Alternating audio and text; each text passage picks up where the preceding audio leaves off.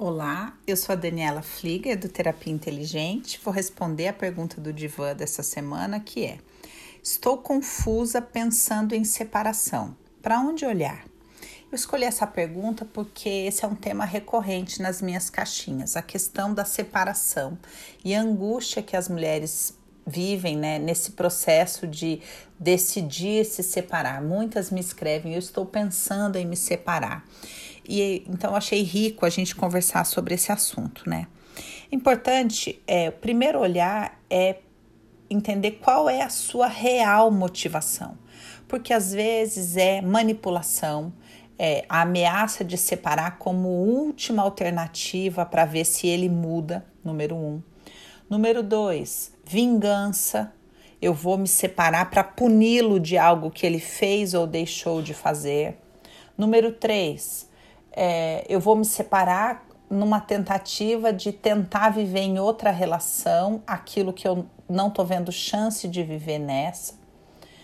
É, e na maior parte das vezes, a decisão, é, é, esses motivos não apontam para a relação em si, mas para a frustração e contrariedade de uma pessoa que criou é, expectativas, que tinha uma idealização com relação a uma relação e não está vivendo essa idealização. Então, a primeira questão aqui é amadurecimento. Eu diria para qualquer pessoa que pense em se separar, faça terapia. Faça um tempo de terapia para amadurecer essa decisão.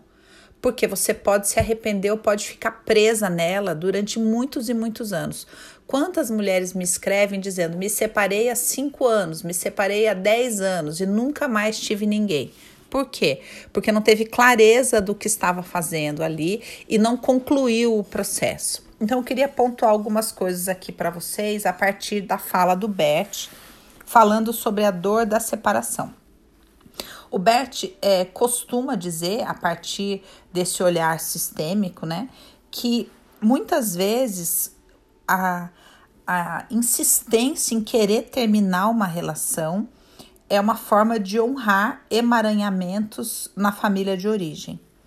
Então, é importante às vezes você olhar e pensar: será que eu não penso em me separar desde o momento que eu me casei? Será que não parece que tem uma força em mim, que é a consciência arcaica, é, me impelindo à separação para, é, para manter um padrão familiar, para honrar alguém da minha família, para é, comprovar uma tese de que casamento não dá certo, que homens não vale a pena, etc. Então, essa é a primeira questão. Será que existem é, emaranhamentos familiares? A segunda questão é olhar e entender que a relação em si ela tem vida ou ela morre.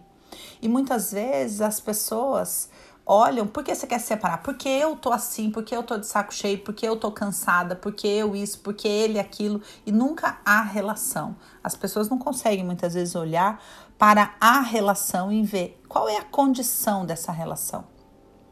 Porque muitas vezes uma separação acontece quando uma relação morre.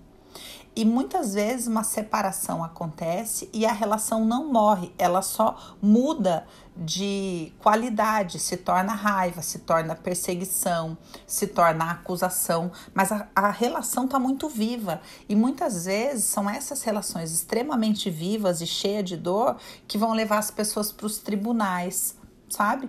É, que os filhos vão sofrer por ficar no meio dessa relação é, cheia dessa é, dessa energia de raiva, de ira, de competição, de acusação. Então, segunda questão aqui, olhar para a questão da relação, né? E por último, entender que para que uma separação seja bem sucedida, é preciso que ela venha acompanhada de dor. É, o processo de morte de uma relação dói muito e uma pessoa só consegue sair dali para um, um, algo novo depois que ela vive a morte, a dor, o luto da separação. É uma fantasia. Muitas vezes as pessoas saem de uma relação movida por raiva, por vingança e falam: ai, graças a Deus, me livrei daquilo, agora sim minha vida vai acontecer. E não vai, porque a pessoa não concluiu o processo. Então, eu acho que tem bastante ponto aqui para vocês refletirem, né? A respeito do que tudo envolve uma separação.